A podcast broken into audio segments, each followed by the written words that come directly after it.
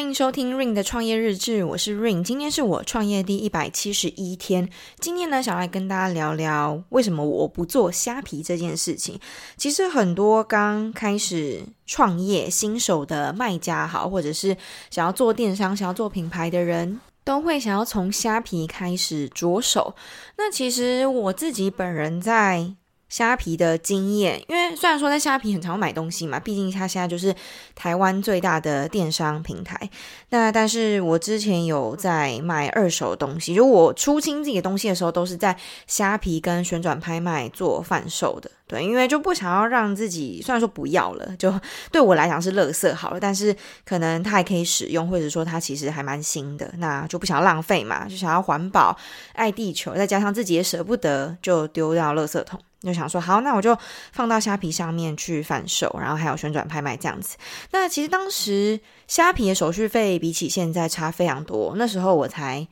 大概抽个两到三趴，可能都不到三趴哦。大概有活动的时候才会抽到三趴四趴，但是平均正常的状况来讲就是一到两趴，所以它是非常非常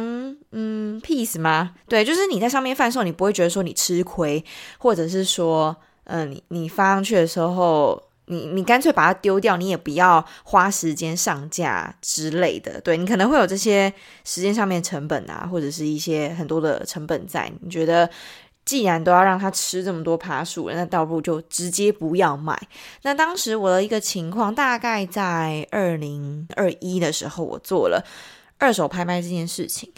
那我觉得当时的环境比较健康。也就是说，当时比较适合电商平台生存。电商平台跟品牌，我觉得之后再开一集跟大家解释跟介绍一下这两者怎么区分好了。像现在你们看到的一些，像说 PC Home 啊、Momo 啊这种虾皮啊这种比较大电商平台，大家都比较擅长去比价，因为说真的，大家卖的东西都一样，对不对？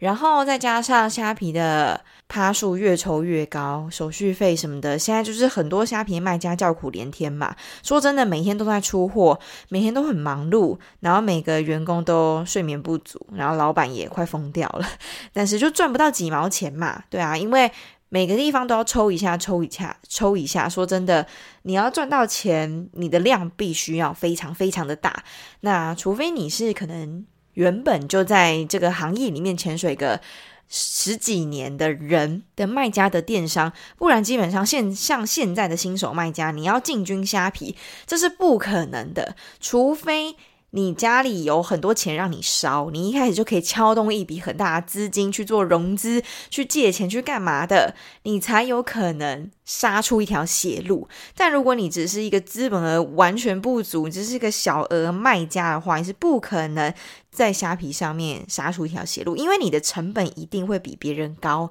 别人竞价的价钱就是比你低嘛，对啊，那这样就会很辛苦。好，那先撇除这件事情好了，因为我刚刚提到说，我当时接触到虾皮的时候，环境是健康的嘛，对不对？就是可能抽成就是一两趴这个样子，但为什么我还是不想进军虾皮呢？主要一个非常非常大原因是在于我自己贩售的东西不是。销价竞，我不想要销价竞争，我想要做品牌。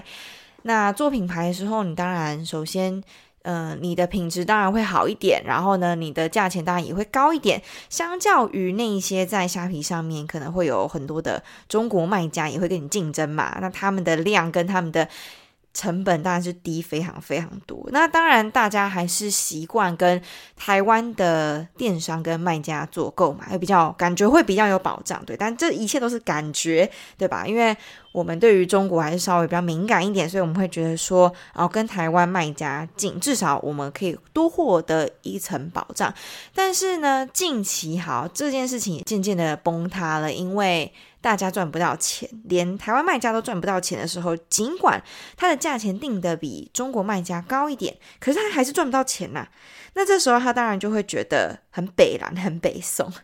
可能在售后服务这一块吧，就会做得不太好，就会让这个电商的风气呢越来越差，越来越差。买家得不到卖家的信任，卖家也得不到买家的信任，因为买家可能会一直跑单啊，会一直弃单啊、放鸟之类的，就彼此都不是一个健康的状态的时候，虾皮这个平台就会越来的越不健康，然后大家越来越不太想要在上面购买。虽然说它现在目前还是台湾的第一品牌，那主要也是因为没有第二个电商平台可以跟它匹敌嘛。但假如过几年之后有一个电商平台兴起，它做成了第二个虾皮，然后取代了原本虾皮，那是不是大家就直接舍弃了原本虾皮？当然就会比较想要在第二个新兴的虾皮二号去做购买，买卖就是一个信任的问题嘛。好，那接下来就要提到我不做虾皮的原因，当然除了刚刚讲的，一开始我选择的定位就是走品牌方、品牌路线的，所以我不想要跟电商再嘎在一起，因为电商很容易做比价嘛。像你们在平常在逛虾皮的时候，应该也都知道说，当你搜寻一个品相的时候，接下来就会陆陆续续有演算法推给你类似的品相，这时候你就会。自动去比价，你就完全不会去在乎他到底是想要走品牌还是想要走电商，因为像电商啊，很多在做那种小额买卖的，他们的图都是跟工厂直接拿的，不是自己拍的。那如果想走品牌的，可能第一步他会想要试着去，例如说找拍摄拍摄的人帮他拍摄商品，或者是自己想办法搞出一个自己风格的。照片的一个感觉嘛，对啊，那这个话就比较是走一个品牌的路线了。虽然说它可能不完全是品牌，它只是一个入门品牌，但至少它的第一步是做对的。它就是想要，呃，不跟工厂拿图，它就是直接拿到实体之后去外面找人拍，或者是自己拍摄这个样子。不管怎么样好了，买家在虾皮上面。就已经有一个习惯，就是比价嘛，对不对？我们有类似的商品在虾米上面有千千万种类似的商品，我为什么要跟你买呢？你比较贵，为什么我要跟你买？对不对？那你比较便宜，我当然跟你买。虽然说你可能品质上不一定会很好，但是。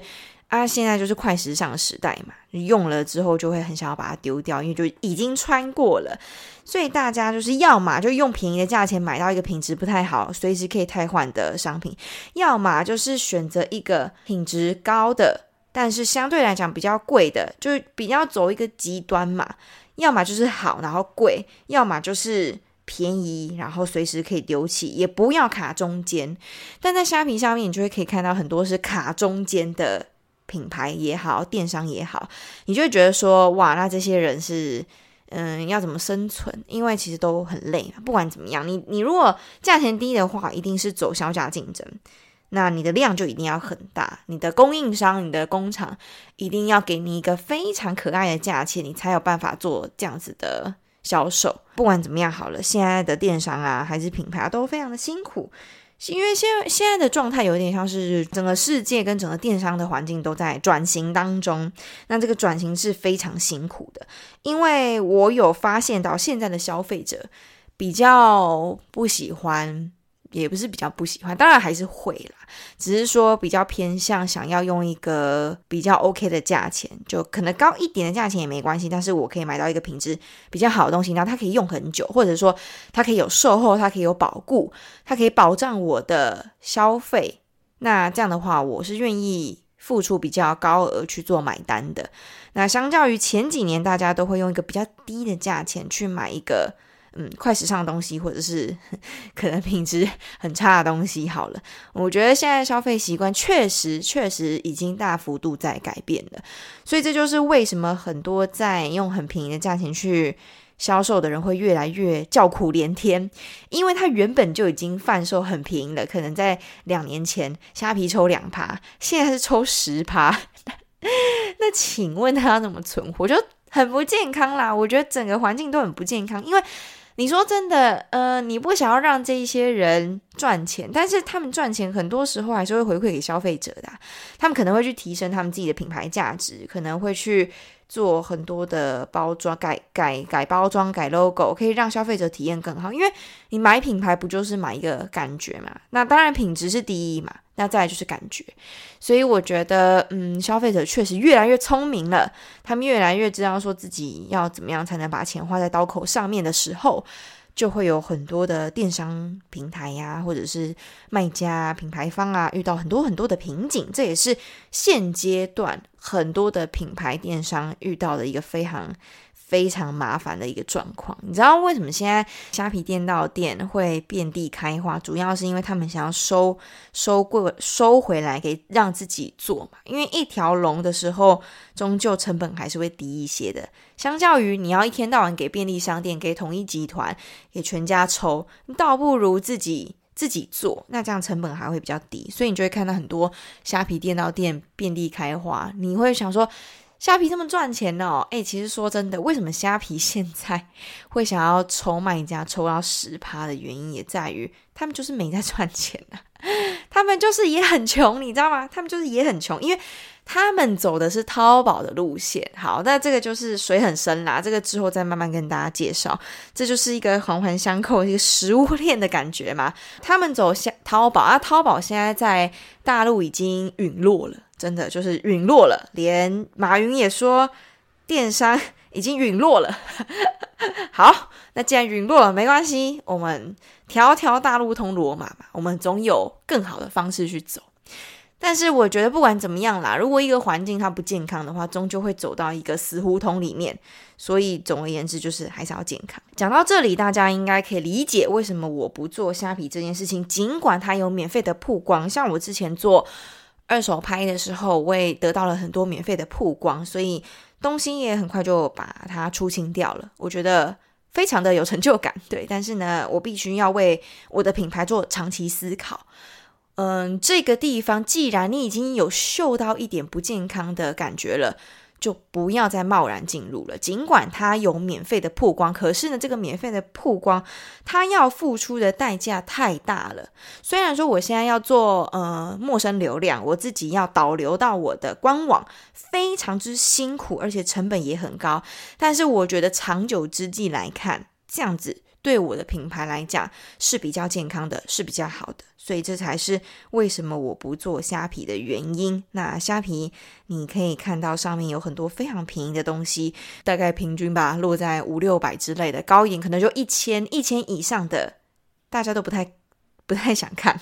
对吧？对啊，除非你是那种超级大的品牌，大家才会多看两眼。但是会上虾皮买的人的前提就是。比较经济实惠，追求 CP 值嘛，可能他也会，嗯，可能都是什么小资族之类的，他就是想要在上面买一些民生用品啊，或者是偶尔买买衣服，然后也不想要花这么多钱，反正就是，呃，想会想要在虾皮上面买很多东西的人，他的资金本来就没有到很，就是小资嘛，对啊，他没有到那么有钱，没有说什么哦，花手可以大手大脚，所以他想要把钱花在刀口上。对，但是这个刀口上，每个人的主观意识也都不太一样。什么叫做把钱花在刀口上？你是想要买一个五六百块的衣服，买回来之后呢，你可能穿个两次，它就起毛球了，它就褪色了。这个叫做把钱花在刀口上呢？还是说你想要花一两千块的价钱去买一个品质比较好的衣服，买回来之后，它至少可以穿个一两年呢？好，这大家可以去思考嘛，因为每个人考虑的点不太一样。但是我刚刚也就说到了，现在大家的呃消费习惯比较转向以品质为主。那因为现在大家都有钱了吧？对，比起可能十年前、二十年前的大家都还的还要来的有钱。那这时候大家当然就会选择一个比较。高品质的东西，虽然说付的钱比较多，但是无所谓嘛，对不对？因为现在的消费习惯就是渐渐的在改变。我不是说现在就马上改变哦。你现在当然还是可以看到很多的品牌或者是电商，他们还是做得很好，用一个非常非常低的价钱还是做得很好。但是，呃，你要去思考是它是表面上看起来很好呢，还是其实它还是一个健康的状态？因为我目前观察到的是，他们都是都算是在硬盯。因为每一个方面都抽太高了，他们处于在一个不健康的状态。虽然说每天都有很多单子，每天都非常的辛苦，每天都有感觉啦，他的粉丝人数也很高，感觉啦，他的嗯、呃、电商平台，他的嗯、呃、虾皮平台有很多人流。但是有没有赚钱，这就是另外一回事了。好，这就是在做生意的时候有趣的地方吧，对吧？就是大家看到的跟实际上反映到的，诶，可能有落差哦。你以为虾皮很赚钱，诶，你要要思考一下，它到底是真赚钱还是假赚钱呢？好，那这就这就是有趣的地方，这就是水很深的地方嘛。因为一般的消费者、一般的买家、一般的卖家，还不太能了解到一家公司背后到底是怎样。那当然是只管好自己就好，但是前提是你要在哪一个地方上架，你就必须要知道这个平台它目前的状况嘛，这就是最重要的重点嘛。不要上了贼船，虽然说这样讲可能不是很好，因为，嗯、呃，它终究还是有优点嘛。只是说，看你的需求是什么，你想要走长线的，你还是你想要走短线的，还是你你的量够大，你可以走削价竞争，还是说你想要走精致路线，想要走品质路线的？好，那端看你嘛，就是你自己这个人想要走怎样的路线，然后为你的品牌、为你的商品、为你的电商去做一个规划。那每一个人需求不一样，不是说虾皮现在就不好还是怎么样，只是很多在做虾皮的人都就是自己的朋友或者是自己接触到的人就有在反映这件事情嘛，就是说他们根本没赚钱，因为就是抽太高了。你想想看，抽抽九趴好了，抽十趴好了，那你有做活动，例如说双十一啊、六一八购物节什么之类的，他又抽十一、十二的。好，假如这个样子好了。你一件衣服，假如说卖五百块，你给人家抽十盘，一件衣服给他抽五十，诶，对吧？就是管怎么样好了，你算来算去，那个算盘打来打去，你就是不赚钱嘛，就是一个很浅显易懂的事情。好，反正就是比较像是卖方彼此之间比较了解啊，买家可能都不知道嘛，对，但是买家就是买一个爽，所以我们要保障买家这个爽，我们要怎么样才可以健康的让买家爽？这就是我们卖家必须要做到的事情。那这样子的话，顾客才会回头，这才会健康，你自己才会健康，对吧？这就是嗯，我们在思考的事情。我自己在思考的时候，我会想想的比较长久一点，为了品牌好嘛，就在这边跟大家解释说，为什么我不做虾皮的原因，就是以上的这么多、这么这么多点。那虽然它有免费曝光，但是它的副作用太高了，我承受不起。好啦，今天就跟大家分享一下这些嗯资讯，我不知道大家有没有兴趣，因为我觉得这是比较深层一点东西吧。好啦，今天分享就到这边啦，拜拜。